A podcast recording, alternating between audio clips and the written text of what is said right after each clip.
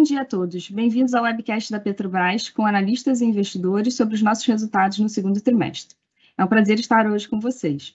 Gostaríamos de informar que todos os participantes acompanharão a transmissão pela internet como ouvintes. Depois da nossa introdução, teremos uma sessão de perguntas e respostas. Vocês podem enviar suas perguntas para o e-mail petroinvest.petrobras.com.br. Fomos informados pela Microsoft que a ferramenta Teams está com uma estabilidade global que pode afetar a qualidade da nossa apresentação. Mas vamos seguir com o nosso evento. Estão presentes conosco hoje Cláudio Mastella, diretor executivo de comercialização e logística, Fernando Borges, diretor executivo de exploração e produção, João Henrique Hitzershausen, diretor executivo de desenvolvimento da produção, Juliano Dantas, diretor executivo de transformação digital e inovação, Rafael Chaves, diretor executivo de relacionamento institucional e sustentabilidade, Rodrigo Araújo, diretor executivo financeiro e de relacionamento com investidores, Rodrigo Costa, diretor executivo de refino e gás natural, e Salvador Darran, diretor executivo de governança e conformidade. Para iniciar, passo a palavra para o diretor executivo financeiro e relacionamento com investidores, Rodrigo Araújo, para suas considerações. Por favor, Rodrigo. Obrigado, Carla. Bom dia, pessoal. Um prazer estar aqui você, com vocês hoje falando dos nossos resultados do segundo trimestre de 2022. Bom, vamos começar falando um pouquinho de segurança, como a gente sempre traz, né, assim, um valor fundamental para a companhia, e, e, a gente segue na nossa trajetória e com diversas ações para manter o nosso nível de taxa de acidentes registráveis por milhão de homens hora é, sob controle, abaixo do limite aceitável. A gente tem um programa bastante sólido e tem segurança como um valor fundamental. Obviamente, a gente tem a ambição de não ter nenhuma fatalidade, é, mas a gente, infelizmente, esse ano tivemos três fatalidades, mas seguimos comprometidos em manter a nossa métrica abaixo do limite aceitável e está é, tá sempre incorporando as novas e mais é, sólidas práticas de, de, segurança, então isso é um valor bastante importante para nós. Em relação à nossa agenda é, ambiental, social e governamental, acho que vale destacar alguns projetos importantes aí no, no, trimestre, né? A gente tem a iniciativa Floresta Viva, que é um match funding é, organizado pelo BNDES, a Petrobras participando, o objetivo de restaurar 33 mil hectares e capturar 9 milhões de toneladas de carbono uma atuação em parceria, estamos falando aí né, de um investimento da ordem de 50 milhões de reais pela Petrobras em um período de cinco anos, em que a gente vai ter uma seleção pública do parceiro gestor para execução da iniciativa, é, através do Fumbio, então acho que é um, é um projeto bastante importante que reforça é, parte do nosso compromisso com é, menores emissões e com sustentabilidade e, e, reforça nossa, o nosso posicionamento aí de ser uma empresa de baixas emissões e, e baixo custo. No que diz respeito à intensidade de carbono, é, nós tivemos um trimestre em que a gente segue é, bastante bem posicionado em relação às métricas que nós, que nós definimos, e aí eu lembro ali embaixo, né, as nossas métricas para 2025, para 2030, não só no segmento de upstream, mas no segmento de downstream também. É, tivemos aí os campos de Tupi e Búzios performando mais uma vez é, bastante abaixo da média da indústria, né? lembrando que a gente está falando de uma média aí por ordem de, de 20 kg de CO2 por barril de óleo equivalente, então são campos aí que né, emitem abaixo de, de, de 10 quilos de, de, CO2 por barril de óleo equivalente, então um desempenho bastante importante.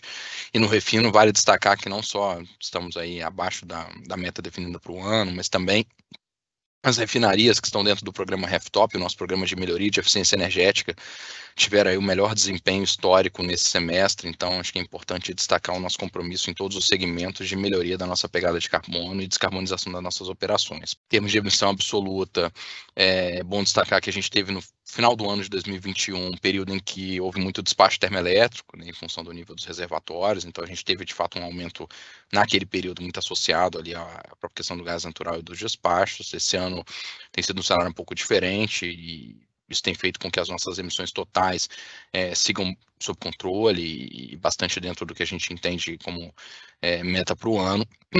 Em termos de emissões operacionais da área de óleo e gás, a gente segue a nossa trajetória de redução e na nossa busca da nossa ambição de neutralidade um longo prazo e, e seguimos aí conseguindo entregar é, um nível de emissões bastante saudável. Acho que é um, um marco bastante importante. Em termos de captura de carbono, lembro, né, a gente tem um, aí o maior programa de captura de carbono offshore do mundo e a gente segue com uma trajetória bastante sólida de aumento da, da do nível de reinjeção de CO2. É, a gente já, esse ano, já basicamente em um semestre, já fez aí o que, que a gente fez no ano inteiro de 2019, mais do que a gente fez no ano de 2019, então é, a gente segue com a nossa meta de é, a injeção da ordem de 40 milhões de toneladas de CO2 até 2025. Então, estamos bem firmes nessa trajetória e também compromissados aí com nossa com nossa meta de 2025. É, em relação é, à questão climática, também acho que vale destacar no trimestre a gente teve agora em julho, né, o primeiro contrato de financiamento associado, associado à meta de sustentabilidade, o nosso Sustainability Linked Loan, 1,25 bilhão de dólares, com vencimento em 2027, com KPIs ligados à intensidade de efeito estufa, intensidade de metano. É, também estamos fazendo um trabalho de engajamento com os nossos fornecedores para gestão climática, para gestão de dados, e, e, a gente espera aí entre 25% e 30% de captura das informações dos nossos fornecedores até o final desse ano, para entender um pouco a cadeia e como é que está o nível de emissão dos nossos fornecedores, e como é que está a maturidade da nossa cadeia de fornecedores em relação à questão climática. E também estamos, é, internamente, a gente tem um programa de, de, de AD voltado para a mudança climática. Já treinamos aí no primeiro módulo mais de 35 mil empregados da companhia, no segundo módulo mais de 10 mil, reforçando a conscientização interna sobre a importância das nossas metas e das nossas ambições é, associadas à redução de emissão. A parte de governança, acho que vale destacar no trimestre, né, a gente tem é, trabalhado muito forte na, na, no processo de automação dos controles da companhia e também tivemos aí recentemente, divulgamos essa semana, né, a aprovação de uma diretriz é, que agora se torna pública no site da companhia é, com relação à formação de preços no mercado interno, que eu acho que é um passo bastante importante, reforçando o comprometimento da companhia com preços de mercado e com um ambiente competitivo. E, finalmente, em termos da nossa contribuição para a sociedade, é sempre importante destacar mais da metade da geração de caixa da companhia retorna para a sociedade. É, e aí aqui né, a gente tem, divulgamos ontem junto com o resultado do nosso relatório fiscal, é, somente no segundo trimestre de 2022, 77,3 bilhões de reais em pagamentos de tributos para os governos federal, estadual, municipal, é, além de né, participações governamentais também. Então, uma contribuição bastante importante e expressiva aí da companhia na parte de, de pagamento de tributos. Né? Tirando os nossos destaques financeiros do trimestre, é, a gente teve um trimestre muito sólido em termos de resultados operacionais, com recorde de produção é, mensal em Búzios, topando a P68, também na parte de exploração, olhando para os prospectos futuros, a gente vem confirmando aí a, a produtividade esperada no, no, bloco de Alto Cabo Frio Central. Tivemos o, o, início do flare-out da FPSO Guanabara, é, seguindo aí no, no, no, nosso processo de, de, de ramp-up da produção, e tivemos também é, a chegada pro, no Brasil, é, a navegação, início da navegação para o Brasil dos FPSOs Ananeri e Almirante Barroso.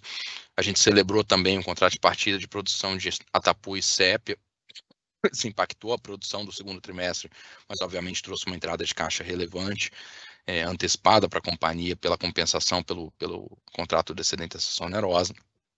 É, vale destacar no trimestre também além do fator de utilização, que teve uma média de quase 90% no trimestre, fechou junho com 97% nas nossas refinarias, é, a alta é, é, eficiência da nossa atuação integrada, né? A gente divulgou um indicador que mostra a aderência do nosso plano de produção operacional com o que de fato a gente entregou. E se a gente olha a série histórica, esse desvio era da ordem de 2 a 3%. É, a gente teve um trimestre aí com 0,1% de desvio, vem mostrando um desempenho bastante sólido nesse sentido, ou seja, olhando desde o upstream até o downstream, com toda a logística e com toda a comercialização, um índice de integração na cadeia bastante forte e um trabalho de gestão muito forte para que a gente consiga maximizar uma produção econômica e rentável e consiga fazer é, toda a orquestração da nossa cadeia de suprimentos de forma bastante efetiva. No trimestre também tivemos aí a, a, o início de produção na base de teste de bioQAV na Reparte, tivemos recorde mensal da produção de diesel S10 também é, no trimestre, e finalmente a eficiência energética no refino, que eu já tinha comentado, é, entregando resultados bastante importantes, expressivos, e a gente segue comprometido em melhorar ainda mais o nosso programa RefTop. Em termos de desempenho financeiro, um trimestre os nossos resultados financeiros refletiram esse desempenho operacional sólido, um EBITDA recorrente de 20 bilhões de dólares, é, um lucro líquido de 11 bilhões de dólares, geramos 14,5 bilhões de dólares de caixa operacional, um fluxo de caixa livre de 12,8 bi de dólares, nosso endividamento mantido bastante confortável, um pouco abaixo do nosso range ótimo, muito mais pela conjuntura de mercado, em que Né? A gente tem um mercado de capitais aí bastante desafiador para novas emissões nesse momento. Fizemos aí a colocação do Sustainability Link Loan, fizemos algumas recompras que o mercado é, abriu oportunidades interessantes de recompra ao longo do trimestre. Então a gente segue fazendo uma gestão bastante ativa desse endividamento, é, apesar de não ter muita perspectiva de baixar o nível em si. É, obviamente, dado o nosso resultado e dado todas as nossas projeções de fluxo de caixa, aprovamos ontem aí é, e divulgamos também uma, uma, antecipação de dividendos que é bastante compatível com a nossa sustentabilidade financeira. E a gente vai falar disso é, mais para frente, mas obviamente leva em conta como a gente sempre olhou o nosso framework para os próximos 12 a 24 meses, então é uma, uma distribuição que é compatível com não só a sustentabilidade financeira de curto prazo, mas de médio e longo prazo também, e com a manutenção do, da execução da nossa política de dividendos, de pagar 60% do fluxo de caixa livre, esse é um ponto bastante importante, né? então a gente não compromete aí para os próximos trimestres é, a manutenção do nosso pagamento dos 60% do fluxo de caixa livre.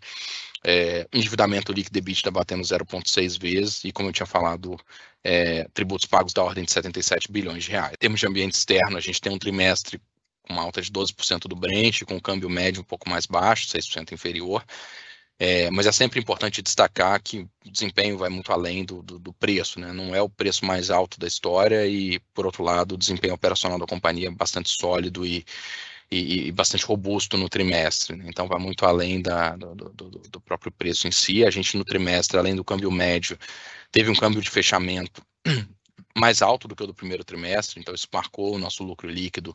Lembrando que a gente tem uma exposição, por, a companhia tem moeda funcional reais e tem uma exposição é, cambial é, que não é financeira, não é econômica, mas é do, do nosso resultado societário, que, que, marca o nosso resultado societário. Então a gente teve impacto aí de variação cambial negativa no trimestre, mas não é algo que impacta a geração de caixa da companhia é, e nem que compromete o, resultado da companhia. Olhando aí para os nossos compromissos de, de entrega para os anos, especialmente de 23 e 24, né, a gente tem cinco unidades entrando aí em 2023, tem três unidades entrando em 24, a companhia segue num compromisso bastante firme de fazer com que os projetos entrem no prazo, então a nossa expectativa é que os projetos desses dois anos entrem dentro dos respectivos anos, e eu acho que é sempre bom lembrar que quase 90% da geração de valor dos projetos ela está muito mais associada à decisão de investimento e à execução do projeto de investimento, ou seja, uma boa decisão, um bom FID de como explorar a jazida e, e uma boa execução de entregar os projetos no prazo, ela é fundamental para capturar o valor dos projetos. Então a gente segue muito comprometido nisso. É, a gente vê que tem vários, é, várias unidades já em fase final de, de, de comissionamento, ou já em navegação, ou já em teste, então é bastante avançado. A gente vê a campanha de postos também bastante robusta, e também a parte de sistemas submarinos de EPCI contratados, ou frota Petrobras. A mesma coisa se reflete no ano de 2024. Então a gente segue bastante comprometido em, em assegurar que tudo que a gente vai, tem de projeto para fazer nos anos 23 e 24 esteja aí substancialmente executado, contratado e dentro dos prazos para garantir o primeiro óleo é, conforme previsto. Como eu falei mais cedo, um trimestre em que a gente tem um, um EBITDA bastante sólido, um, um EBITDA recorrente aí da ordem de 20 bilhões de dólares e, obviamente, né, a gente teve melhores resultados não só em função dos, dos preços de petróleo, mas também com vendas de derivados e gás natural. É, eu vou falar um pouco mais para frente, mas a gente teve um trimestre também que teve menores volumes de importação de GNL. Então a gente vê que o segmento de upstream, é, a gente teve um impacto importante da valorização do Brent. No segmento de downstream, como eu falei, a gente teve menores resultados com vendas de derivados, principalmente diesel, gasolina e QAV.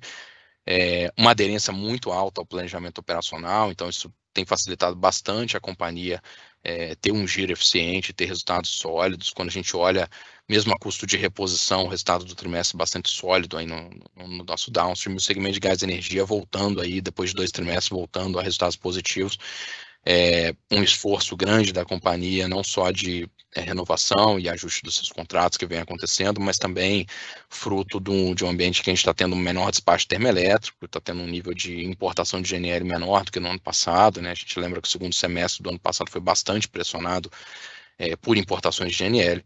Então, isso afetou positivamente o nosso segmento de gás e energia. No trimestre, então, como eu falei, a gente teve uma, uma geração de caixa bastante sólida, né? estamos falando aí de um fluxo de caixa operacional da ordem de 15 bilhões de dólares, a gente tem é, investimentos aí da ordem de 2 bilhões de dólares, e entradas também de desinvestimentos, especialmente é, a, o campo de Albacora Leste, Polo Recôncavo e a NTS, que é aquele pagamento diferido que vem lá da, da, da venda, é, era um período de cinco anos para frente, né? então a gente tem pagamento diferido entrando.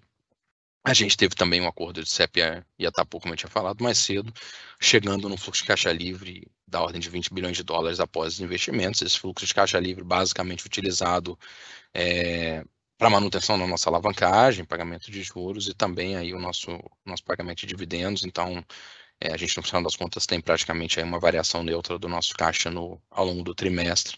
Pode passar por termos de endividamento, como eu falei, a gente é, um pouco abaixo aí do, do, do, do range, mas a gente entende que isso é bastante sustentável, não só porque a gente tem uma conjuntura de mercado, especialmente mercado de capitais complexa para fazer novas emissões, e por outro lado, é, vale lembrar, né, eu mostrei os slides anteriores, a gente tem no ano de 2023 cinco unidades entrando, então a gente tem uma trajetória de aumento natural, esse endividamento aqui, é, como vocês sabem bem, incorpora os arrendamentos também, né, então a gente tem uma trajetória natural de crescimento da dívida no ano de 2023, então a gente já está trabalhando para que fique com a dívida equacionada também no ano de 23, então não preocupa esse nível um pouco abaixo do range ótimo.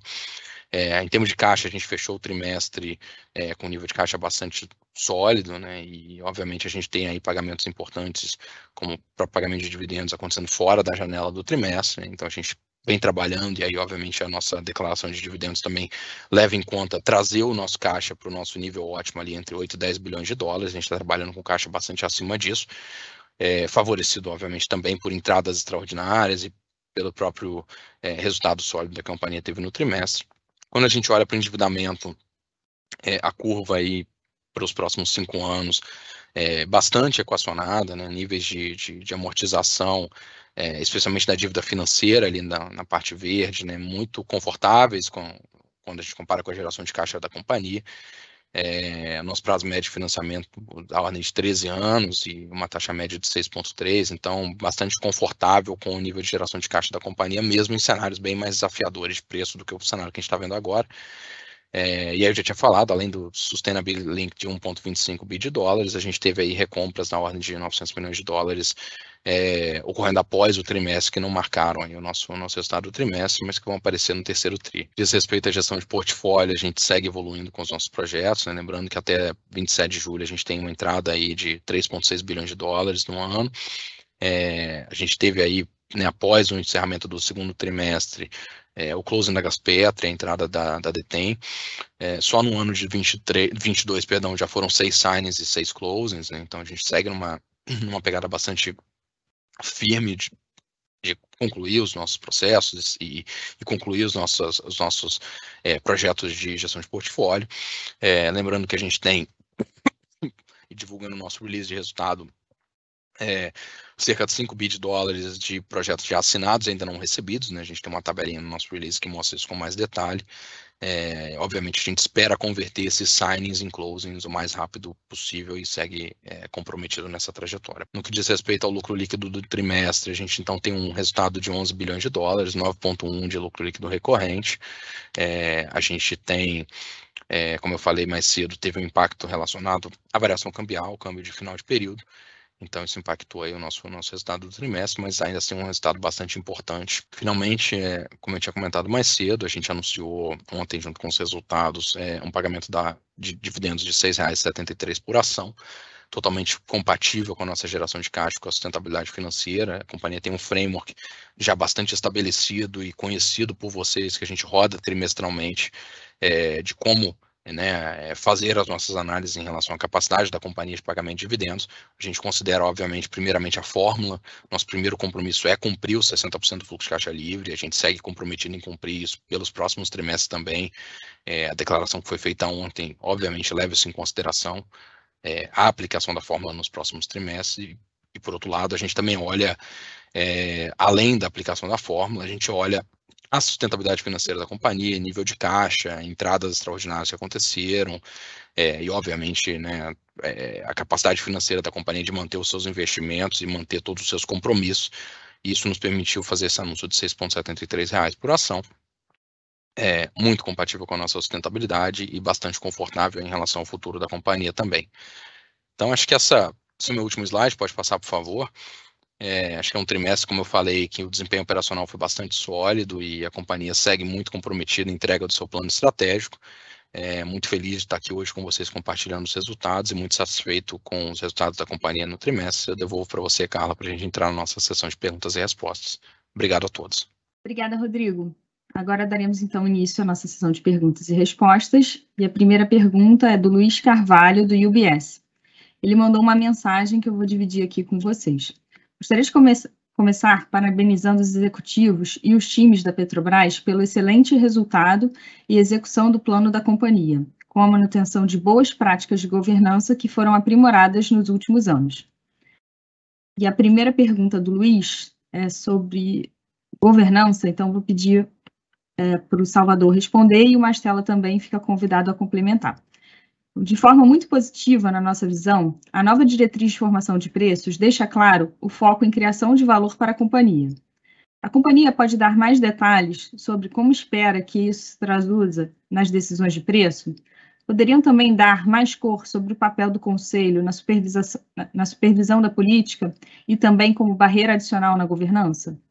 Obrigado, Luiz. Um, a diretriz que a gente divulgou essa semana ela traz uma, um aprimoramento na nossa governança à medida que ela é, cria uma, uma nova camada de supervisão que é parte da responsabilidade natural do Conselho de Administração, assim como já faz isso é, de maneira é, contínua e anual em diversos outros assuntos, a gente passa a formalizar isso também como uma responsabilidade do Conselho à medida que a diretoria passa a reportar formalmente, trimestralmente, uh, o andamento das, da, da, da, execução da política de preços que segue uh, uh, sob a competência da diretoria executiva. Então, do ponto de vista prático, não há alteração operacional, né? frequências, valores, acompanhamento do, das, das, dinâmicas e, e, e, dos mercados segue sob competência da diretoria executiva, cabendo agora ao Conselho essa, esse papel de supervisionar e monitorar é, o andamento da, da, das nossas práticas. Estela, acho que você quer complementar, por favor? Luiz, Luiz, é, é exatamente isso. Acho que é, é bom, bom reforçar, né? Não, não custa nada reforçar que é, as políticas de preço em vigor não foram alteradas, nem foi alterado o Estatuto Social da Companhia. Né? O, que, o que foi colocado, na verdade, nessa diretriz aprovada pelo Conselho, são orientações até mais abrangentes para a formação de preços, né, mantendo a gestão e prática de preço para a diretoria. Né. Os reportes trimestrais que já eram feitos agora formalmente são demandados, efetivamente faz parte do regimento tanto do conselho quanto da diretoria, esse reporte trimestral agora. Então, eu diria que na prática, no curto prazo, nada muda, né? E a gente está falando basicamente de uma melhoria na governança, uma camada adicional, como o Salvador colocou. Obrigada, Salvador. Obrigada, Mastela. A segunda pergunta do Luiz é para você, Mastela. É sobre a questão de suprimento, importação e preços. Pensando no diesel especificamente, vários agentes da indústria começam a reportar dificuldades de encontrar o produto no mercado internacional e um cenário desfavorável para a importação ao Brasil. Como a companhia tem enxergado o cenário de suprimento e como estão as preparações para uma eventual dificuldade de suprimento no país? Obrigado, bem colocada a questão. A gente, na verdade, é, a Petrobras, alguns meses já até fez um alerta, né, que, é, sobre essa situação. É, de lá para cá, algumas coisas evoluíram. A gente ainda enxerga com cautela o cenário de diesel nos próximos meses, em função do aumento sazonal da demanda no segundo semestre, inverno no hemisfério norte menor oferta e disponibilidade de exportações russas, ou seja, o refino da Rússia está um pouco limitado, paradas programadas de refinarias aqui no Brasil, é, e eventuais indisponibilidades de refino na, nos Estados Unidos, no Caribe, por conta de furacões, da temporada de furacões agora no segundo semestre. Né? Isso não é uma garantia de acontecer, mas é uma possibilidade razoável de acontecer. Né? Em função disso, a gente está constantemente avaliando a oportunidade de mercado, né? hoje, em particular, a gente não está tendo dificuldade de adquirir é, diesel dos fornecedores tradicionais, estou falando de Ásia, Índia, Estados Unidos, né, onde a gente já faz aquisições de forma, de forma a, habitual. É, Para garantir, até em coerência com o nosso alerta feito no início do, alguns meses atrás, né, para garantir que os nossos clientes continuem sendo bem atendidos, a gente reavaliou os nossos níveis de estoque de diesel para o segundo semestre e antecipamos algumas compras buscando é, melhorar o nosso nível de atendimento ou garantir o nosso nível de atendimento para os nossos clientes nesse período. Tá? É, claro que, dado o cenário de incerteza, né, o fato da gente ter os nossos traders, negociadores, né, é, nos nossos escritórios no exterior, seja na Ásia, na Europa, nos Estados Unidos, permite que a gente monitore os fluxos de derivados, estoques, demandas regionais e movimentações, e com isso a gente se posiciona melhor. Da mesma forma que a gente faz com o petróleo, a gente faz também com derivados, no caso diesel, que é um ponto mais sensível nesse momento. Obrigada, Mastela. A segunda pergunta é do Bruno Montanari, do Morgan Stanley, e é para o Rodrigo Araújo. Rodrigo, em relação aos dividendos, faz sentido interpretar que esses valores distribuídos acima da fórmula do fluxo de caixa livre são antecipações referentes ao segundo semestre do ano? E também que a companhia fez oportunamente por contar com uma posição de caixa muito robusta? Ou seja, faz sentido assumir que as distribuições no segundo semestre sejam mais próximas da fórmula de 60% do fluxo de caixa livre? Obrigado, Bruno, pela pergunta. Acho que assim, comentei um pouco na apresentação, né? Assim, o que a gente, na verdade, o que a gente sempre faz é a gente modela ali os próximos 12 barra 24 meses, é, assumindo, obviamente, trajetórias possíveis ali de, de, de, preço, de crack spread, etc. Então, a gente faz uma, uma, uma, análise de risco dos próximos 24 meses, levando em consideração é, o cumprimento da fórmula né, nos, nos trimestres seguintes. Então, a gente assume como premissa básica que vai cumprir ali os 60% do fluxo de caixa livre nos trimestres que vão vir. É, de fato, a gente teve um trimestre com bastante é, entradas aí de, de, de caixa é, ao longo do trimestre e, e, um nível de preços bastante elevado, é, mas, obviamente, assim, é, é difícil fazer algum tipo de, de, de, comentário em relação ao que vai acontecer no terceiro trimestre, obviamente vai depender muito do cenário, mas com relação ao cumprimento da fórmula, a gente sempre olha para frente para assegurar que qualquer distribuição que a gente propõe não comprometa o, a entrega ali da nossa, da nossa proposta da política de dividendo dos 60% do fluxo de caixa livre nos trimestres que vão vir pela frente, tá? Obrigado pela pergunta. Obrigada, Rodrigo. A segunda pergunta do Bruno também é para você e é sobre dividendos. Ainda em relação aos dividendos, num eventual cenário de queda de preço de petróleo, muita volatilidade ou incerteza nos mercados em geral, a companhia poderia distribuir menos do que os 60% no segundo semestre, dado que a distribuição no primeiro semestre já contempla uma boa parte da distribuição mínima para o ano? Bom, Bruno, acho que na, na, primeira pergunta eu tinha comentado isso, né? Mas é só lembrando que assim, né? A gente é, tem o nosso compromisso bastante firme de distribuir os 60% do fluxo de caixa livre. Né? Então, acho que isso aí, toda vez que a gente modela, a gente leva isso em consideração. Então, é, nenhuma das antecipações que foi feita é, compromete o nosso cumprimento com a fórmula nos trimestres seguintes. O que acontece, na verdade, é está totalmente correto né, em relação à volatilidade, incerteza no cenário, eventualmente algum risco de recessão global. É, o que a gente tem na, na, na, prática é que a gente leva em conta é, a própria fórmula, né, ela, ela se ajusta a um cenário de eventual mudança de nível de preço. Né, assim, percentual do fluxo de caixa livre ele vai acompanhar é, obviamente, o que estiver acontecendo no cenário. Né? Então, isso traz também um conforto que, num cenário de uma eventual redução mais drástica de, de, de preço no cenário externo é, e nos nossos preços, consequentemente, a gente é, automaticamente ajusta ali os 60% do, do, do, fluxo de caixa livre. Então, acho que isso, quanto a isso, a companhia está tá bastante confortável e, e faz as distribuições é, de maneira bastante responsável. Tá? Obrigado pela pergunta. Obrigada, Rodrigo. A nossa próxima pergunta é do Christian Aldi, do Santander, e ele mandou uma mensagem para a gente. Gostaria primeiramente de parabenizar o time pelos excelentes resultados operacionais e o contínuo pagamento de dividendo acima do esperado. A primeira pergunta do Christian é para o Salvador, e, o Mastala também pode complementar, sobre a nova diretriz de preços. Embora a nova diretriz mantenha a decisão de fazer alterações de preços nas mãos da diretoria, como a empresa se beneficia de ter o conselho fiscalizando o processo trimestralmente? Obrigado, Christian. Um, como eu disse antes, essa nova camada ela só robustece a nossa governança, à medida que a gente tem o conselho supervisionando e monitorando, para de fato garantir o bom andamento de todas as as, as, disciplinas operacionais da empresa, tanto do ponto de vista de investimentos, né, CAPEX, orçamento, etc., agora também é, é, com essa visão de supervisão sobre as estratégias comerciais.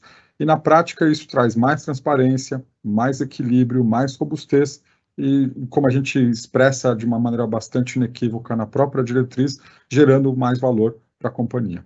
Eu queria só fazer um complemento. Eu acho que, eu acho que, desculpa, desculpa atrapalhar, mas é, eu, o, além do acompanhamento trimestral, né, acho que essa diretriz traz um direcionamento claro, né, para estabelecimento de qualquer política de preço, né, que tem que acompanhar naturalmente a evolução do mercado. Essas coisas elas se conversam, né, né e, e, e, o conselho passa a ter um mecanismo de cobrança de resultado em última instância, né? ou seja, o foco né, fica claro, mais robusto, né, em benefício da companhia. Obrigada, Salvador. Obrigada, Mastela. A segunda pergunta do Christian é para o João Henrique. Uh, os problemas de procurement continuam impactando o setor de petróleo em termos globais. Você pode comentar sobre como isso está pressionando a empresa, tanto operacionalmente quanto em termos de seu futuro CAPEX? Bom dia, Cristian. Obrigado pela pergunta. Né? É... Quando a gente olha o plano da Petrobras nos próximos cinco anos, a gente consegue enxergar né, que para o ano de 23, a gente já está com os contratos é, de mais de 80% que a gente vai precisar para executar o plano em 23 com os contratos assinados. Para 24, a gente tem cerca aí de 70% dos contratos assinados. Conforme os anos vão passando, essa, essa, essa quantidade de contratos assinados versus não assinados, ela vai se reduzindo. Então, o que a gente conclui é que no curto prazo, a gente está bem redeado já com relação à, à blindagem, com relação ao aumento de custos. A gente só tem um aumento de custos ali referente às fórmulas de reajuste dos contratos e nos contratos de mais longo prazo, onde a gente vai precisar de, de, de contratar serviços mais para frente, a gente tem uma exposição maior e, por causa que a gente tem mais prazo, a gente tem mais chance de mitigar esse aumento de inflação, adequando o ponto de, de contratação. A gente, no meio da guerra, a gente teve uma escalada ali muito forte né, dos, é, dos insumos ali para implantação de projetos, né? Mas hoje a gente já tem uma, uma redução substancial desses insumos. E a gente entende que se a gente fizer um trabalho de estratégia de contratação, a gente consegue mitigar isso, né? Só lembrando, né, que dos 15 FPSOs previstos no 22, 26, a gente já tem um em operação, né? E desses 15, 12 do total já são contratados, né? A gente está hoje com a licitação de Búzios, dos dois FPSO de Búzios em andamento, né? Já temos EPCIs é, contratados para CEP, a Mero 1, Mero 3, Buzo, é, a Mero de 1 a 3, né, Buzo 5 a 8. Né, estamos aí trabalhando nos suprimentos do, do, do, do complemento para a implantação desses projetos. Né? Então, a gente, concluindo, né, a gente tem uma boa, uma boa capacidade de mitigar é, essa escalada que está muito ligada aí à, à guerra e à, e a essa é, falta de capacidade do mercado internacional de suprir os materiais. Obrigada, João Henrique. Nossa próxima pergunta é do Bruno Amorim, da Goldman Sachs, e é para o Mastella. Mastella, qual o melhor benchmark internacional para o preço de gasolina? Sabemos que comparar o preço da Petrobras com o preço da gasolina do Golfo pode ser misleading, dada a diferença de qualidade. Obrigado, Bruno. É, essa questão é bem interessante mesmo. Na verdade, é muito comum é, se fazer comparações diretas entre o preço da gasolina no Brasil com a gasolina americana ou, negociado no mercado americano. Diferença é que é, a gasolina no Brasil, ela necessariamente ela recebe 27% de etanol na mistura, a gasolina que você consome no automóvel. A gasolina que é comercializada internacionalmente, ela não contém etanol. Então, quando você fala de gasolina a, que a gente chama que é a gasolina puramente de petróleo, né, que é a base para a formação da gasolina C, que é consumida nos automóveis, tá? essa que deve ser comparada com o mercado internacional, ela tem uma qualidade diferente em relação aos padrões internacionais, porque aqui a gente complementa a gasolina A para chegar na C com etanol. Com isso, ah, você tem diferença de octanagem e algumas outras diferenças de qualidade. Tá? essa, essa gasolina que a gente nós e outros atores importam para o Brasil, ela tem uma qualidade diferenciada e por conta disso é, as transações têm menos liquidez, né? São, isso traz alguma dificuldade na avaliação e na publicação desses, desses preços. Mas existem publicações é, na mídia especializada né, para preço de gasolina A entregue em portos brasileiros. Uma dessas publicações é divulgada semanalmente pelo, pela ANP, no site da ANP, e é uma boa referência. Né? São estimativas de paridade de preço é, para o Brasil, não necessariamente coincide com a visão da Petrobras, né? que cada, cada ator, na verdade, tem uma percepção diferente, mas são uma boa estimativa. Né? Se você se apresentar para cada, cada importador de gasolina, cada um vai ter uma percepção levemente diferente, mas realmente essa talvez seja o principal é, ruído de comunicação, se pode falar assim, tá? em termos de percepção de apuração de valores. Obrigado pela pergunta. A segunda pergunta também é para você. A empresa tem que praticar paridade na média ao longo de um ano. Quem faz essa verificação? Em que momento? Em dezembro ou quando divulgam o resultado do quarto trimestre? Bruno, boa pergunta de novo, gostei. Essa é uma dúvida bem comum. Né? Na verdade, a gente busca paridade continuamente. Né? A diferença é que a gente evita repassar volatilidade, a gente não faz ajustes diários. Né? A gente faz reajustes observando o mercado, tanto o mercado é, de curto prazo, quanto expectativa, quanto evolução, uma série de parâmetros. Né? Então, a, a, busca da paridade ela é contínua, ela não é só no final do ano, não, a gente não espera o final do ano para tentar uh, avaliar isso, ela é o tempo todo. Tá? A gente acabou de falar dos reportes trimestrais para o conselho, que também ajudam o conselho a se sentir mais confortável com relação à nossa prática de preços. Né? Então, o que a gente faz é monitorar o tempo todos os mercados, né? avaliando complemento dos nossos preços em relação aos preços internacionais, planejando ação para correção de, de, desvios, né? não só no, no, final do ano, né? onde tem uma verificação formal, efetivamente, né? dado que a gente tem um planejamento anual de operações e de, de resultado, tá? é natural que haja uma expectativa, e uma expectativa de alinhamento é, na média ao longo, do, ao longo do ano. Daí a lógica da comparação anual. Tá? É, que a gente faz, na verdade, como já comentei, são reportes periódicos para o conselho e para a diretoria, né, demonstrando, na verdade, como que a gente está praticando e quão afastados ou a gente está ou não é, dos preços. O objetivo, na verdade, é ter preços competitivos com os diversos atores do mercado, sem passar volatilidade para o mercado interno, que foi um aprendizado, na verdade, ao longo dos, dos anos né, que a gente teve, né, de evitar trazer mais ruído no mercado tão volátil, especialmente nesses últimos tempos, nesse último ano em particular, em que o mercado está extremamente volátil. Né? Não repassar volatilidade, a gente entende como um valor para os nossos clientes. Isso que a gente faz. Obrigado. A próxima pergunta é do Rodolfo Angeli, do JP Morgan, e é para você também, Mastella. Os fortes resultados do downstream foram uma surpresa positiva no trimestre. Qual é o outlook para preços médios e volumes de refino no segundo trimestre, no segundo semestre? É, Rodolfo, é, sem, sem querer ser, ser aqui, é difícil de falar de outlook de preços, é sempre arriscado de falar, fazer previsão de preços né, para meses à frente. Mas vamos falar assim, é, da nossa visão, do que a gente tem de informações hoje, né, é de um cenário de manutenção de preços elevados, níveis parecidos com os atuais, né, em especial no caso do diesel, né, que ainda tem, além de tudo que está acontecendo hoje, tem um reforço né, da aproximação do inverno no hemisfério norte. Então, de tudo que a gente vê hoje, tudo que a gente enxerga, a, a expectativa, na verdade, é de, de o diesel ficar nesse nível até mais forte, tá? É, a menos que se confirme, por exemplo, uma forte recessão global, né, que até agora é, não, se, não se configurou. Então, dado que a gente está vendo hoje, a gente enxerga o mercado andando razoavelmente de lado com reforço possível para o diesel no final do ano. Com relação ao, ao refino, né, é, a gente vai continuar, sem entrar muito na, na, na, na seara aqui do, do Rodrigo Costa, mas é, é natural, a gente, a gente vai continuar buscando níveis elevados de utilização, dada a margem é, altíssima que está sendo observado no refino no mundo, né? A gente vai continuar buscando níveis elevados de utilização, logicamente respeitando a lógica econômica. Né?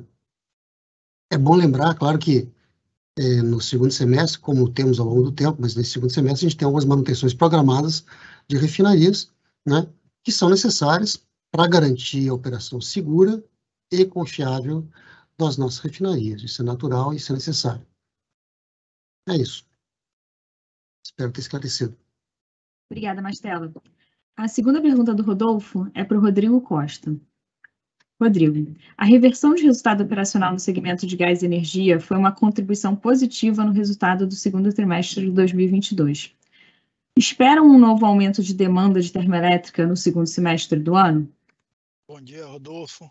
É, com relação à parte aí do cenário do nosso segmento termoelétrico, né, a gente primeiro tem aí uma, uma observação a fazer, que é o nível de energia armazenada nos reservatórios. Né? Então, a gente olha aí agora um patamar de cerca de 68% no Sistema Interligado Nacional, que é um patamar é, acima do que a gente observou em 2021 nesse, nesse mesmo período de tempo. Né? Então é um, é, um, é um ponto aí a, a se considerar nessa previsão de, de despacho que a gente tem uma condição melhor do que o do ano passado. Porém, quando a gente olha né, quantos por cento que a gente está em relação à média de longo termo, a gente vê que a gente está a cerca de 70% da média de longo termo, o que nos mostra ainda um cenário de, de incerteza para esse segundo semestre. Em julho, a gente deve estar tá fechando com um nível de despacho na casa aí de 590 megawatts, o que é baixo, né? e a gente espera ver uma progressão até o término do terceiro trimestre, devendo chegar ali é, em setembro por volta de 1 giga. É uma perspectiva de aumentar, mas ainda com volumes é, num patamar aí baixo a, a, moderado no terceiro tri. O quarto tri é que tem ainda uma incerteza é, grande, maior, né? Destaco também, Rodolfo, aí um, uma captura de oportunidade ao longo aí do mês de julho, né? finalzinho de junho, início de julho, com exportações é, favoráveis de energia para a Argentina. A gente teve aí uma, uma média de cerca de 250 megawatts que a gente exportou, capturando essa oportunidade em um momento né, de despacho baixo, como eu destaquei. Obrigada, Rodrigo. A próxima pergunta é do Pedro Soares, do BTG Pactual. Ele mandou também uma mensagem. Bom dia a todos. Novamente, muito bom ver a evolução dos resultados da companhia sob vários aspectos distintos. A primeira pergunta do Pedro é para você, Rodrigo, é sobre a utilização das refinarias. Vimos as utilizações do parque de refino atingindo 97% em junho. Ao mesmo tempo, temos algumas paradas esperadas para Regap, Replan e Repar ao longo do segundo semestre. Poderia abordar sobre o que está esperando de ociosidade para essa segunda metade do ano e se existe possibilidade de alguma postergação dessas paradas para manutenção? Caso haja, seria interessante ouvir sobre a situação do mercado que pode levar a isso. Bom dia, Pedro. É, olha, com relação ao nível de utilização da, das refinarias, o, o Mastella ele tocou em duas variáveis que são chaves, né? É o nosso mantra, olhar primeiro a parte de segurança operacional. Então a gente respeita todas as campanhas dos nossos equipamentos, tendo em mente assim dois prazos que é, é digamos assim padrão né? Então, quando a gente olha uma campanha de destilação, a gente está olhando ali uma campanha de seis anos, uma campanha de um craqueamento catalítico, uma campanha de cerca de cinco anos. Né? Então, a gente tem que respeitar as condições operacionais, as condições de segurança. Então, esse é um primeiro ponto, é, assim, é, que a gente coloca aqui dentro da companhia, que segurança para a gente é valor, né? não é prioridade. E a segunda dimensão é como ele falou, né? ou seja, é um processamento econômico, um processamento rentável, um processamento sustentável, aonde leva em conta né, restrições logísticas, restrições operacionais dos nossos clientes, as condições de demanda dos nossos clientes, sempre lembrando que a gente tem uma carteira superior a 54 produtos. Né? Então, quando entra ali o petróleo nas nossas refinarias, a gente tem um portfólio de pouco mais de 54 produtos e que lidam com uma série de oscilações de demanda ao longo do ano. Né? Considerando todas essas variáveis, a gente observa agora né, o, o, terceiro trimestre já começando bastante forte, né? Então a gente tem aí um mês de julho, só para você ter uma noção, ontem a gente fechou o dia em 99%, né? Anteontem 98%, a gente deve estar tá chegando aí no mês de julho ao redor de uma utilização de 94% do, do nosso parque, né? Se a gente olha o segundo semestre como um todo, se a gente só considera as refinarias, né, você, você destacou algumas refinarias que nós vamos ter paradas programadas, então, se a gente só considera as refinarias que estão disponíveis sem paradas programadas, a gente vê um nível de utilização elevado, na casa aí de 95%, 94%. Se a gente considera o impacto dessas paradas que você mencionou, a gente vai para um nível de cerca de 86% ao longo do, do segundo semestre. Né? As condições de mercado, Mastela também já destacou, a gente vê um mercado puxando fortemente diesel, né? Aí ao longo aí dos meses de agosto, setembro e outubro, patamares bastante elevados, e para isso que a gente vai buscar saturar as unidades de conversão que estão disponíveis dentro dessas taxas que eu comentei. Obrigada, Rodrigo. A próxima pergunta do Pedro é para o Fernando Borges. Fernando, vimos nos últimos dois meses algumas paradas importantes para a manutenção impactando a produção da companhia. Sabemos que o guidance ainda está mantido para o ano, mas se puder passar um pouco mais de cor sobre como vê a evolução de produção no segundo semestre e se entende que há algum upside para a produção anual ficar mais perto do topo do guidance. Bom dia, Pedro. É, gente, temos que entender que nós temos 60 plataformas de produção hoje operando e que precisam de manutenção e, e atenção. É, no primeiro semestre, tivemos 22 paradas, né, uma perda média de 212 mil barris de óleo equivalente dia. Segundo semestre, nós temos uma previsão de 28 paradas, com a perda semelhante, 212, apesar do maior número de paradas, estimativa de 217 mil barris de dia de óleo equivalente. Como upside, né, nós temos aí para esse segundo semestre, né, ramp-ups né, do FPSO Carioca em Sépia, né, e a gente, na Bacia de Santos, a gente tem três novos postos aí, dentre eles lá Sépia.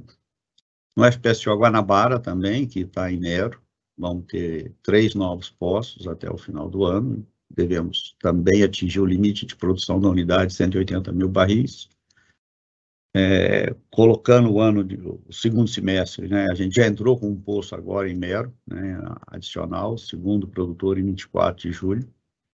É, Bacia de Campos é, e Espírito Santo, temos 10 novos poços em produção para serem conectados até o final do ano, né, sendo desses 10, 4 em roncador. Né, como eu disse já, é, a gente tem uma, uma, uma campanha boa em, em, em roncador. É, mas e, isso tudo, eh, Pedro, leva que a nossa produção prevista de 2,6 milhões de barris de óleo equivalente dia está mantida, né, com a faixa aí de mais ou menos 4%, e a gente é, tem uma, uma grande é, pro, probabilidade de, de, de acertar o centro da meta aí. Muito obrigado. Obrigada, Fernando. A próxima pergunta do Pedro é para o João Henrique e é sobre o FPSO Almirante Barroso. O FPCO já saiu do estaleiro na China e parece que continua dentro da última programação que vocês comunicaram ao mercado. Existe alguma expectativa de melhora ou de possível antecipação do primeiro óleo dessa plataforma? Bom dia, Pedro. O Almirante Barroso ele saiu do estaleiro lá da Cosco, na China, né? E a gente está mantendo a previsão de entrada em operação da unidade em 2023, né? É, lembrando, né, essa, essa unidade, né, do campo de Búzios, a gente está interligando os postos, né, são raízes rígidos que são contratados através do EPCI. Então, mesmo que a gente pudesse chegar com um FPSO na locação antes, a gente tem um, um recurso que ele é dedicado para é, instalação do sistema de coleta da unidade. E esse, e esse, e esse recurso, né, o barco de lançamento de dutos rígidos, ele chega junto com a unidade e é contratado com grande antecedência. Né? Então, eles estão hoje sincronizados para chegarem juntos na, na locação. Então, é, a antecipação do FPSO que não está prevista de acontecer, mesmo que ela pudesse acontecer, ela não, não a gente não tem como antecipar o primeiro óleo, né? É, a gente tem é, mais, mais quatro unidades previstas para para o ano que vem, né? A gente tem o Anitta Garib... o, o FPSO Naneri, que também está em navegação para o Brasil, né? Tem uma FPSO Sepetiba, que é a segunda unidade de Mero 2, e tem uma FPSO Anitta Garibaldi, que é o Revit 2, que é o Revit Marlin, e a P71, né? A gente tem uma notícia, a gente está com uma perspectiva de ter uma notícia muito boa com a P71, a gente tem perspectiva de sair com a unidade do estaleiro nos próximos dois meses, né? E se a gente conseguir fazer isso, a gente antecipa o primeiro óleo da P71 para 2022, né? E a gente está com uma grande possibilidade disso acontecer. E, e nesse caso, a gente consegue a antecipação da unidade é, gera uma antecipação do primeiro óleo, porque nessa unidade a interligação dos postos é feita através de linhas flexíveis com utilização de barco de lançamento de linha do pool, né? Um sistema mais é, padrão do, do modelo que a gente usa no pós-sal e grande parte do pré-sal também. Obrigada, João Henrique. A próxima pergunta é do Frank McGinn, com o Banco, com Bank of America Merrill Lynch, e é para você também. As plataformas que estão contempladas no último plano estratégico parecem estar bem avançadas. Você poderia detalhar um pouco como está vendo esse mercado de contratação de plataformas em termos de oferta e demanda? Como você tem avaliado a, a possibilidade de voltar para o modelo de plataformas próprias? É, as 15 unidades contempladas no último plano de negócio, né, a gente já falou aqui, o FPC Guanabara já entrou em produção, vem apresentando resultados muito bons, e a gente tem 11 FPCOs em fase de execução, cinco deles ainda com, com é, data de entrada em 23. Em contratação, a gente tem duas unidades que estão em bid hoje, né, são Búzios 9 e 10, né? A licitação permite que a gente contrate 9, 10 e 11. Né? É, é, a gente já recebeu proposta em maio, né? a gente já fechou os preços com, com, do lote A, que visa a contratação da P80, né, que é a unidade para Búzios 9, e estamos em processo de negociação do lote B, né?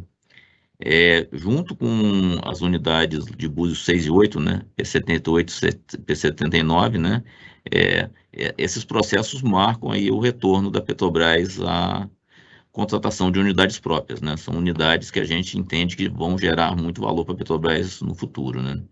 Quando a gente olha o passado, né, é, nos últimos seis anos a gente teve três unidades que entraram em produção que são responsáveis por 50% da produção da Petrobras hoje. Essas 15 unidades que vão entrar em produção nos próximos cinco anos, elas vão ser responsáveis por 40% da produção da Petrobras no ano de 2026. Então, a gente precisa é, garantir, né, como o Rodrigo já falou, né, a, a nossa disciplina de implantação de projetos para poder garantir o resultado futuro da companhia. É, a decisão com relação à unidade própria fretada né, é uma, é uma é, decisão é, 100% econômica, né? A gente avalia todas as os prós e contras dos dois modelos de contratação e também a o né? Os indicadores econômicos das, outras, das duas opções e também as condições de mercado para por uma licitação. A gente tem uma preocupação muito grande para não sobrecarregar o mercado nem com uma opção nem com outra, isso pode gerar aumento de custos no longo prazo para a companhia. Obrigado Ian, pela oportunidade de responder. Obrigada, João Henrique. A segunda pergunta do Frank é para você e o Rodrigo também pode complementar. Como vocês têm enxergado a questão de inflação de custos na indústria? Quais seriam os subsetores de oil service que vocês mais têm visto um aumento de preços? Como vocês têm olhado o mercado de embarcações de apoio? Essa inflação de custos, né, ela não é um privilégio da, da indústria do petróleo, né? Essa oscilação de mercado tem ocorrido no mundo inteiro em todas as atividades, né? Como eu já falei na outra, na outra é, pergunta, né? Para o ano de 23, né? A gente tem 80% de tudo que a gente vai precisar já contratado. Para 2024, a gente está na faixa ali de 70% e isso vai reduzindo conforme o tempo vai passando. Então, a gente tem uma flexibilidade para é, tentar atenuar esse e amortecer esses efeitos da inflação no longo prazo. Né? a gente não tem como é, é, deixar de enxergar né, que tem alguns mercados, né? acho que um dos que a gente tem verificado no curto prazo uma elevação mais sustentável ali é a parte de mercado de sondas, né? a gente tem visto um crescimento das taxas diárias é, em função aí do, da maior utilização e previsão de maior utilização das, das unidades, né? A gente tem visto muitas operadoras de sonda tirando as sondas do cold stack, né?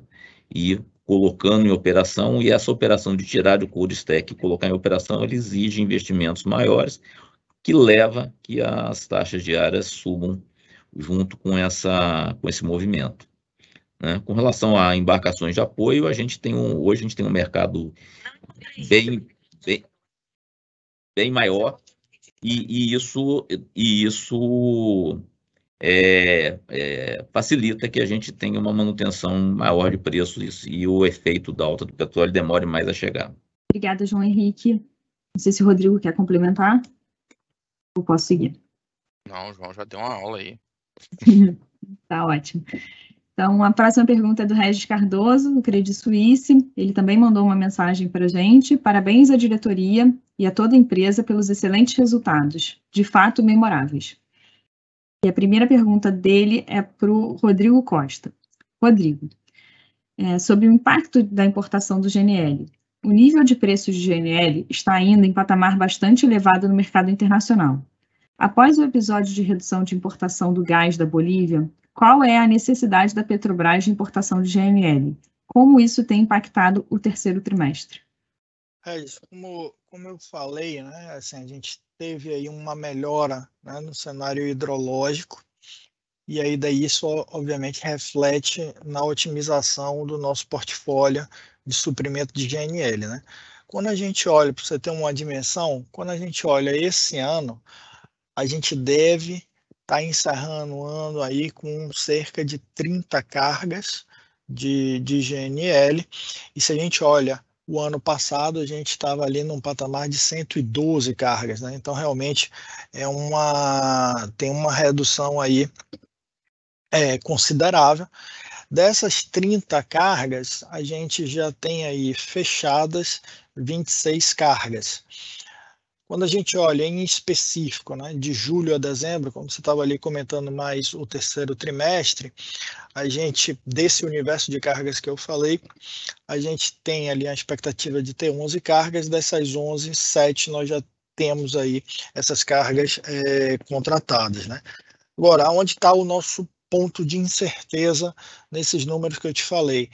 É na virada entre o terceiro TRI e o quarto TRI né, onde a gente vai ver ali as condições de término do, do período seco, e aí daí, obviamente, a gente deve, pode ser que tenha impactos nessas expectativas em relação ao despacho do segmento termoelétrico, mas no melhor conhecimento que a gente tem nesse momento, a gente tem esses, esses horizontes de operações de importação de GNL.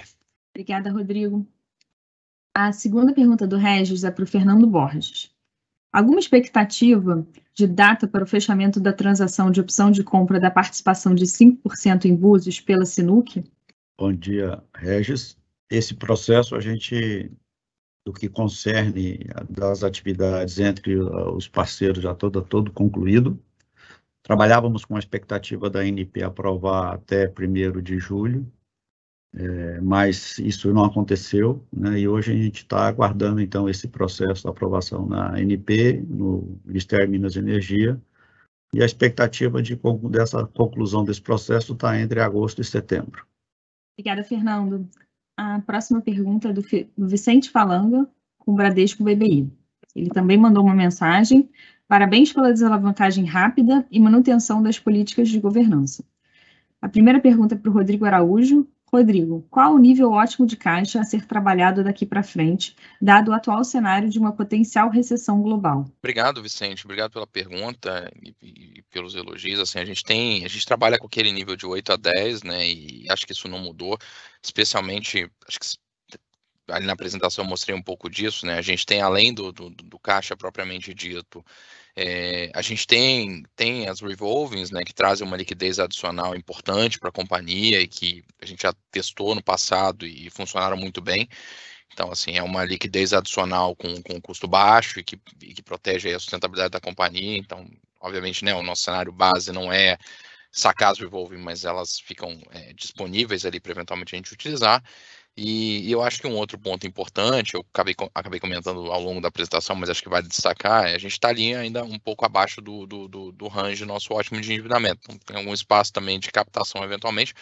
É, não é o que a gente está vendo agora no, no, no cenário, mas é, tem espaço. Então, acho que não muda a perspectiva.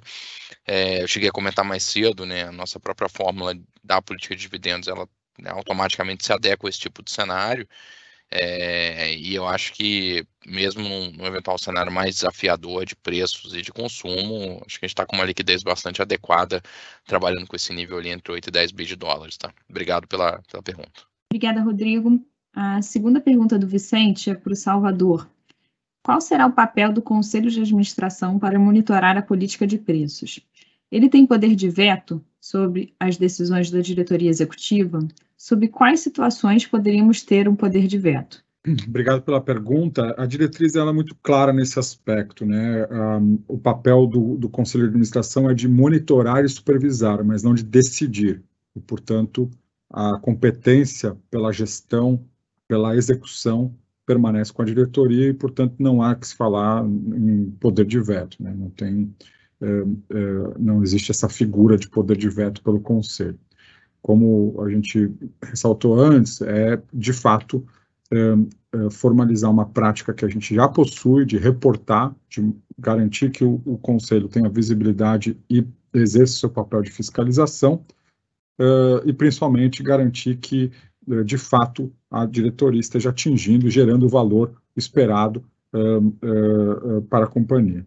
Então, acho que dessa maneira, trazendo transparência e mais robustez na nossa governança e garantindo que o, que o alinhamento daquilo que foi definido e que aquilo que a gente pratica esteja uh, devidamente amparado. Obrigada, Salvador. A próxima pergunta é do Gabriel Barra, do Sítio, e é para o Rodrigo Araújo.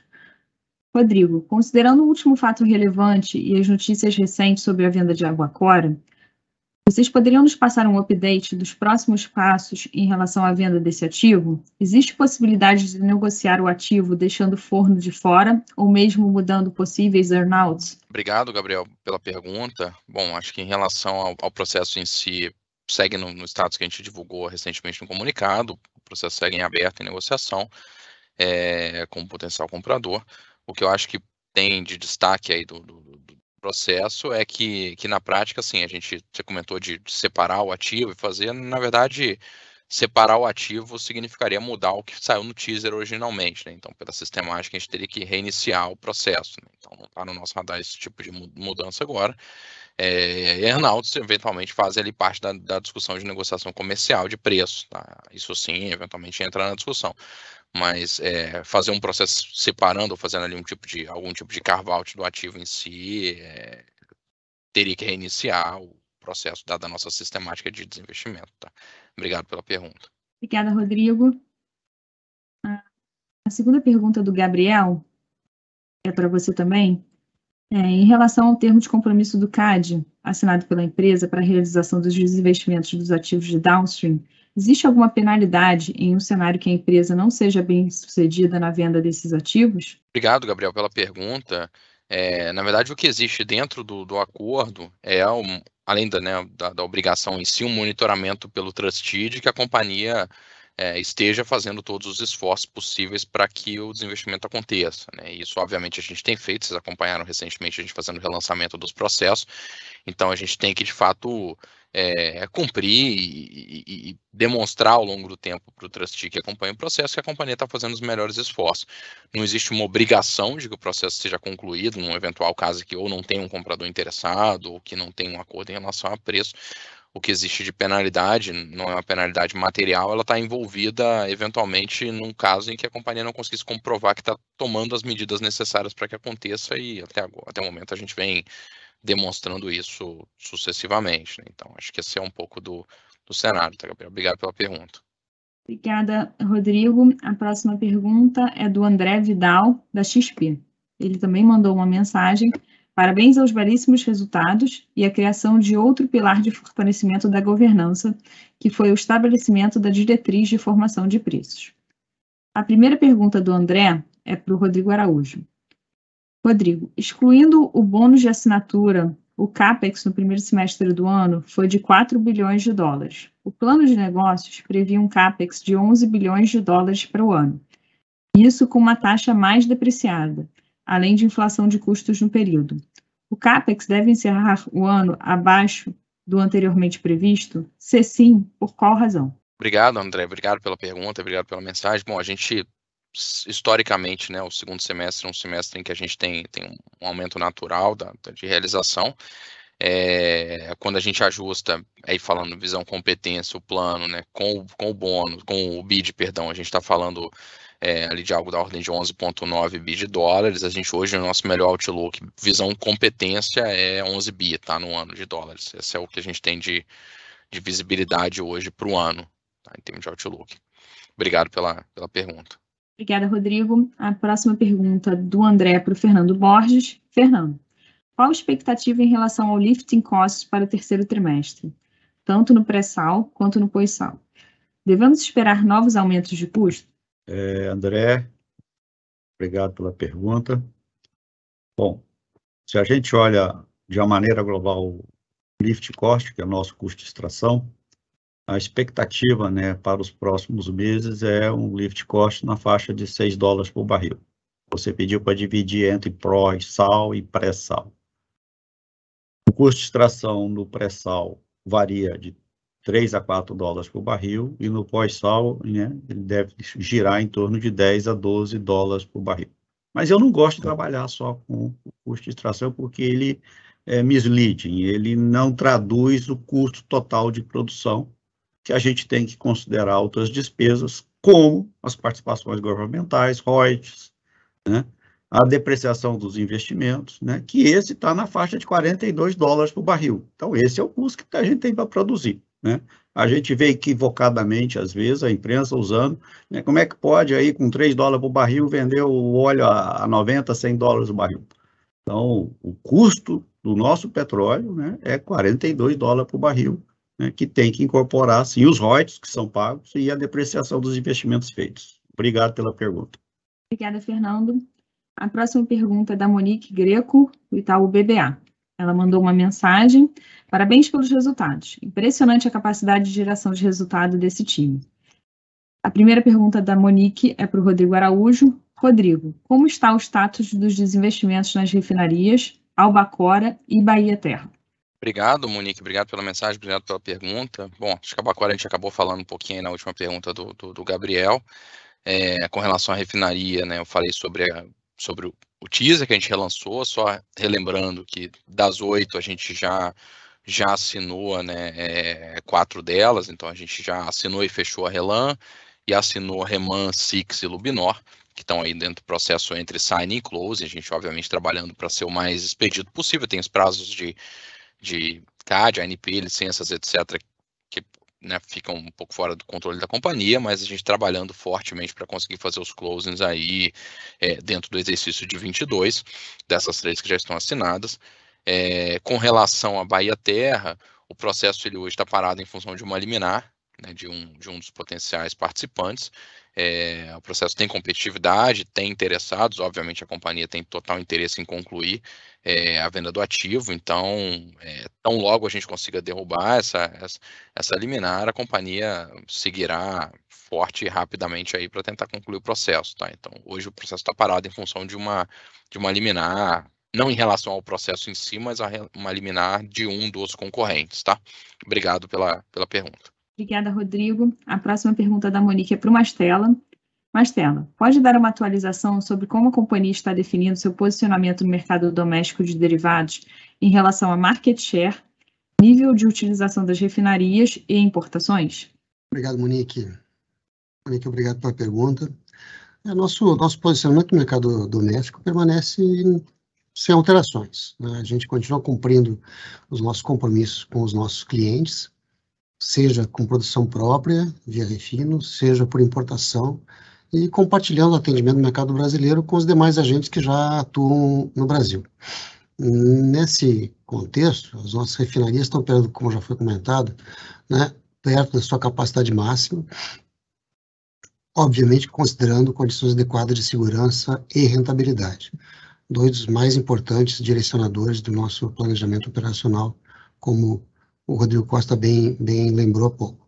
É, é, importante lembrar que o fator de utilização das refinarias, das unidades de refino, é uma meta em si, é uma consequência de operação segura e rentável dos ativos no atendimento aos mercados. É, além disso, é bom lembrar, né, reforçar de novo, né, que a capacidade de refino nacional não é suficiente para atender toda a demanda de combustíveis do Brasil de forma que é necessário realizar importações complementares à produção nacional. Essas importações, algumas são feitas pela própria Petrobras para atender os nossos clientes, mas também pelos outros agentes que atuam de maneira competitiva e regular no mercado brasileiro, é, como vem acontecendo nos últimos anos. Obrigada, Mastela. A próxima pergunta da Monique é para o Rodrigo Costa e também para o Fernando Borges. Qual a programação de paradas de manutenção para as refinarias no segundo semestre e como isso pode eventualmente afetar a produção? E para as plataformas de produção, há um plano para mais paradas esse ano? Ah, vou começar aqui com a parte do, do refino. Né? Então, quando a gente olha a nossa programação de, de paradas para o, o segundo semestre, né? então a gente tem aí a parada da destilação e coque da Replan, cerca de 43 dias para atender a NR13 nos meses de agosto e de setembro. Né? temos aí uma substituição de catalisador na Renest, no HDT, de nafta de coque, 28 dias, agosto, entre agosto e, e setembro. Né? Temos aí 35 dias de paradas dos, das unidades de hidrotratamento da REGAP, também nos meses de agosto e setembro. E na Repar, nas unidades de destilação e de hidrotratamento, também teremos aí paradas ao longo de outubro e novembro, cerca na destilação cerca de 43 dias e na parte da, a, das unidades de hidrotratamento cerca de 15 dias.